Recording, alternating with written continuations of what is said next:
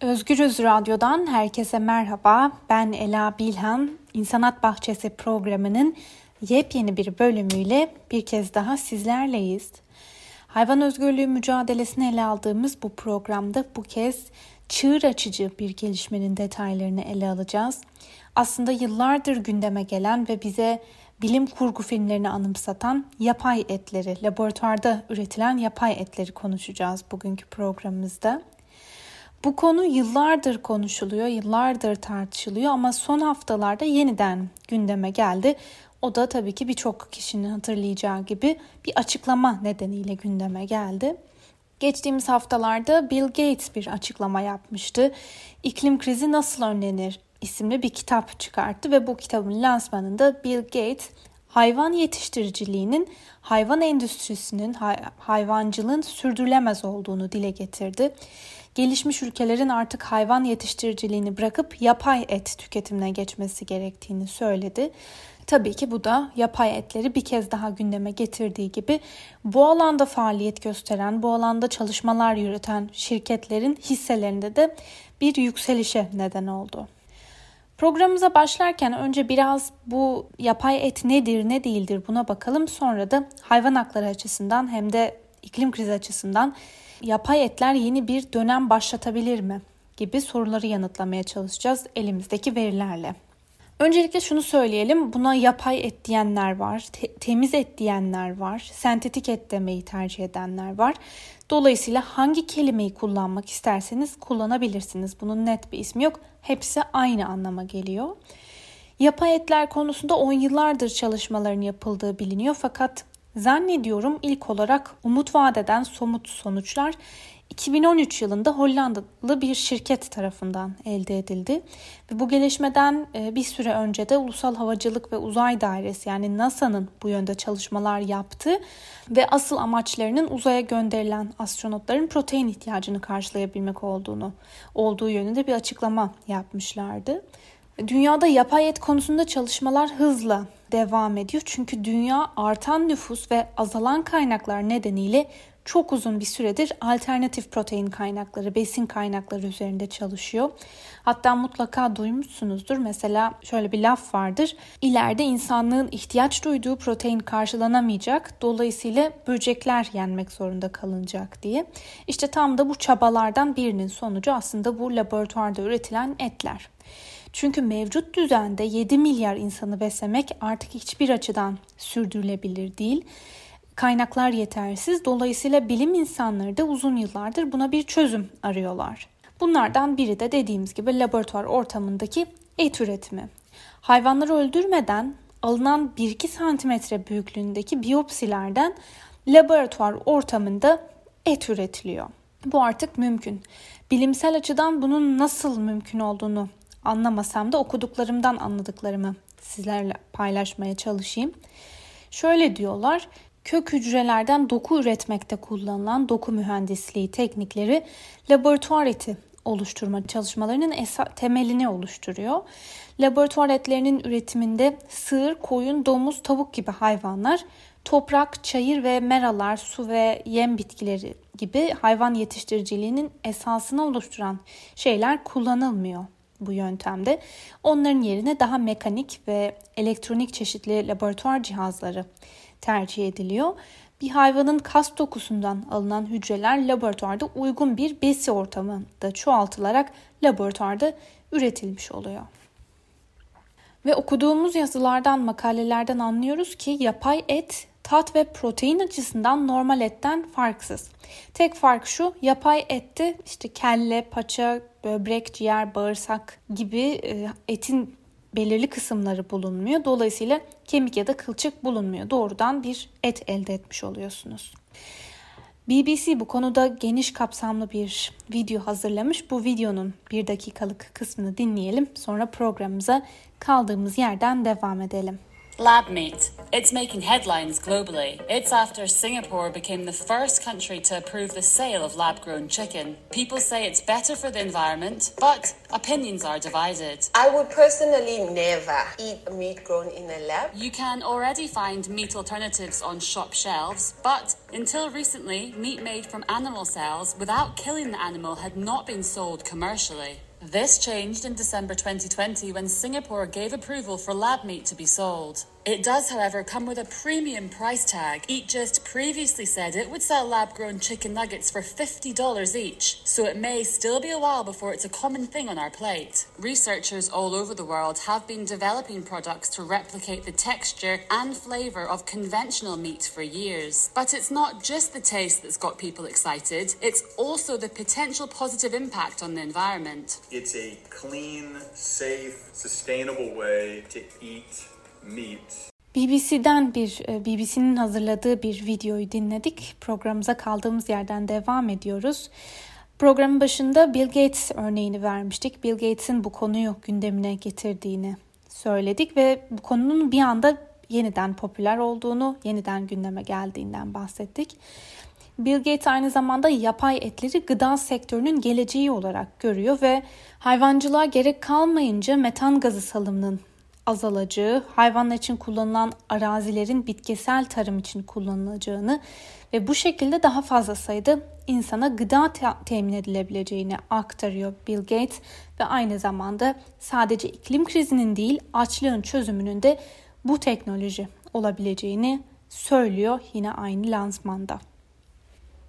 Bu arada tam olarak bilimsel aşamalarının nasıl yapıldığını biz belki anlayamasak da şunu netleştirebiliriz.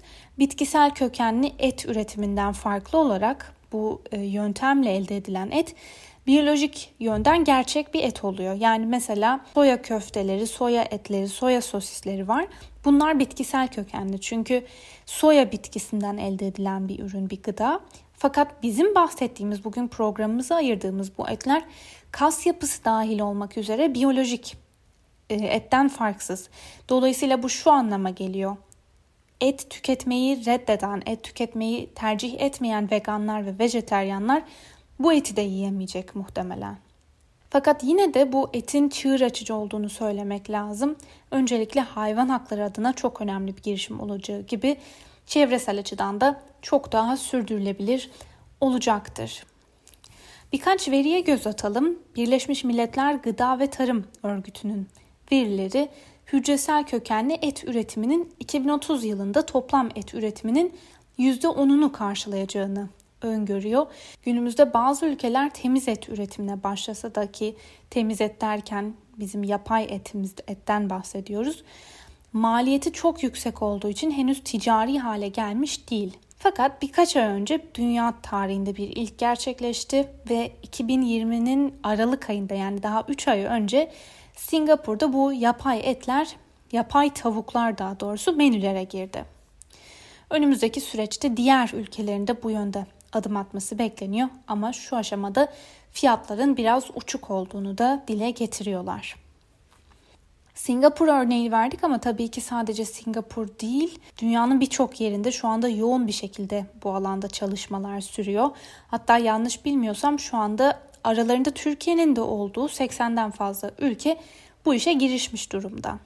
ABD'nin, Singapur'un, Hollanda'nın ve İsrail'in başı çektiğini biliyoruz ve Türkiye'de de 2018 yılında Ankara Üniversitesi'ne bağlı bir şirketin bu alanda çalışmalarını başlattığını biliyoruz. Independent'ın verilerine göre sadece ABD'de yılda milyarlarca tavuk kesiliyor. Yaklaşık 35 milyondan fazla büyükbaş hayvanda sadece eti için katlediliyor. Yıllık kesilen hayvan sayısı 1. ve 2. Dünya Savaşlarında öldürülen insan sayısının onlarca katı Independent'a göre ve Euronews'un verilerine göre de İnsanoğlunun beslenme biçimi nedeniyle dünyada sayıları yapay olarak arttırılmış tam 70 milyardan fazla çiftlik hayvanı bulunuyor. Bu da yaklaşık olarak şu hesaba geliyor. Kişi başına 10 büyükbaş hayvan bulunuyor diyebiliriz. Dolayısıyla yine toparlayacak olursak eğer yapay et toplumda menülerimizin arasına girmeyi başarı, başarırsa bu hayvan hakları adına önemli bir kazanım olacak. Laboratuvarda üretilen etler ne kadar çok yaygınlaşırsa gerçek ete olan talepte tabii ki o kadar azalacak. Bununla beraber tabii ki talebin zamanla azalması da daha az hayvanın eti için katledilmesi anlamına gelecek. Bu yüzden bunu hayvan hakları adına önemsiyoruz. Bu arada tabii ki e, yine dikkat çeken bir durum daha oluştu. Dünyanın en büyük hamburger şirketi olarak kabul edilen McDonald's bile bu dönüşümü fark etti ve şirketin stratejisinden sorumlu başkan yardımcısı Lucy Brady de alternatif etin popülaritesi zamanla artacak gibi görünüyor. İstesek de istemesek de biz de zamanla çağa uygun hareket etmek zorunda kalacağız gibi bir açıklama yapıyor. Şimdi gelelim biraz e, bu sürecin, bu teknolojinin iklim kriziyle nasıl bir bağlantısı olduğuna veya neden yapay etler daha sürdürülebilir diyoruz. Bundan bahsedelim. Öncelikle et tüketimi sürdürülemez halde. Bunu e, daha önceki programlarımızda da sık sık dile getirdik. Çünkü özellikle et üretimi için çok fazla miktardaki büyükbaş veya küçükbaş hayvanı beslemeniz, yıllarca, aylarca beslemeniz ve kesime hazır hale getirmeniz gerekiyor.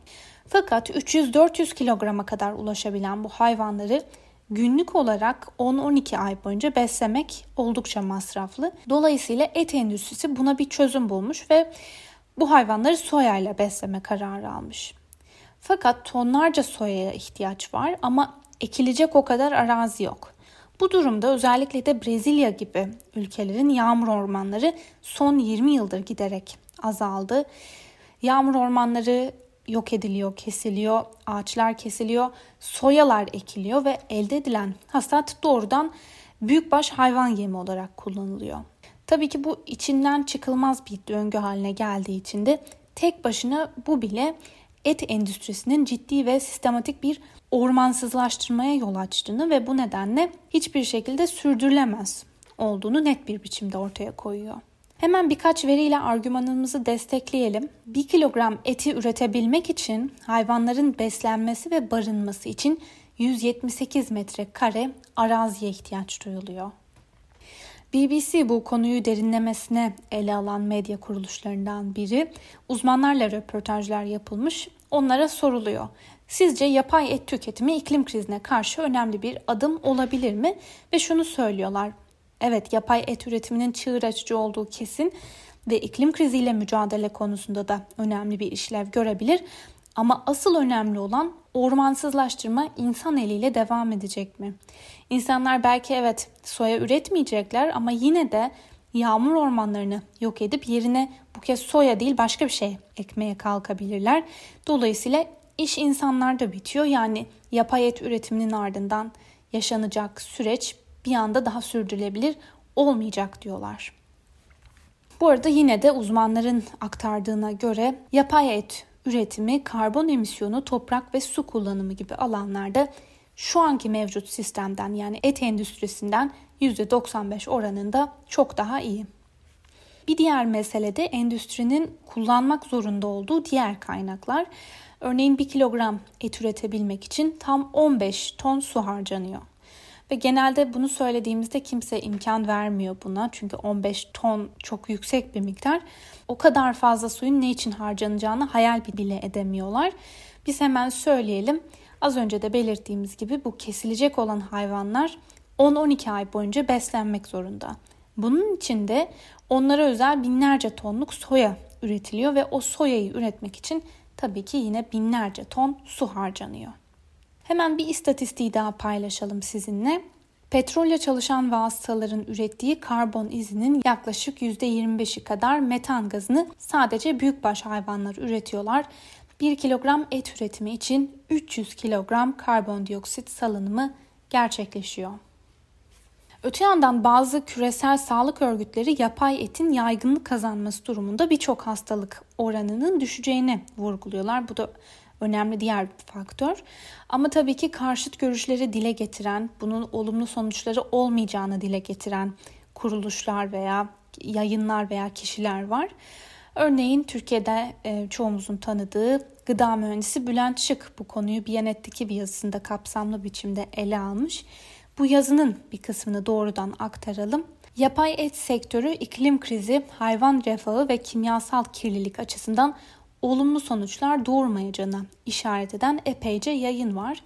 Ekonomik maliyetler üzerinden yapılan detaylı bir çalışmada laboratuvar etinin hali hazırda işleyen ve ağır bir çevre tahribatına yol açan kitlesel endüstriyel et üretimine kıyasla çok daha pahalıya mal olacağı belirtiliyor. Öte yandan gerek kitlesel hayvancılık modeli gerek onun yarattığı sorunlara bir alternatif olarak önerilen laboratuvar eti üretimi içinde olduğumuz iklim krizini çözmek şöyle dursun daha da şiddetlendirecektir. Şiddetlendirecektir çünkü iklim krizinde temel mesele et tüketimini arttırmayı bir hedef olarak almak değil, et tüketimini azaltmaya yönelik kamusal nitelikli sağlıklı beslenme politikalarını hayata geçirmektir diye yazmış Bülent Şık Biyanet'teki yazısında. Eğer ilginizi çekerse Biyanet'ten bu yazıya ulaşabilirsiniz. Programımızı noktalarken yine şu noktaya dikkat çekelim. İklim krizini ayrı bir köşeye koyarsak bu yapay etlerin tek başına hayvan hakları adına önemli bir dönüm noktası olacağını savunan birçok hak savunucusu var. Her ne kadar bir anda hayvan katliamlarının durması beklenmese de gelişen teknolojiyle hayatımızda makro ölçekte nelerin değişeceğini, nasıl değişiklikler olacağını kestirmek şu an güç önümüzdeki sürecin, önümüzdeki yılların ne getireceğini hep birlikte göreceğiz. Fakat Birleşmiş Milletler Gıda ve Tarım Örgütü'nün tahminleri eğer doğru çıkarsa yani 2030 yılına kadar yapay et tüketimi toplam et üretiminin %10'unu karşılayacak noktaya gelirse bu hayvan hakları adına önemli bir kazanım olacaktır. Dolayısıyla bu meseleyi, bu alanda gelinen noktayı hayvan özgürlüğü mücadelesinden ayrı tutamayacağımızı düşünerek bugünkü programımızı bu konuya ayırdık. Programımızı hayvan özgürlüğüne dair hazırlanan bir şarkıyla bitireceğiz. Freedom Bound şarkısıyla sizlere veda edelim. Tam iki hafta sonra aynı gün ve saatte yepyeni bir programla yeniden sizlerle olacağız. Şimdilik hoşçakalın.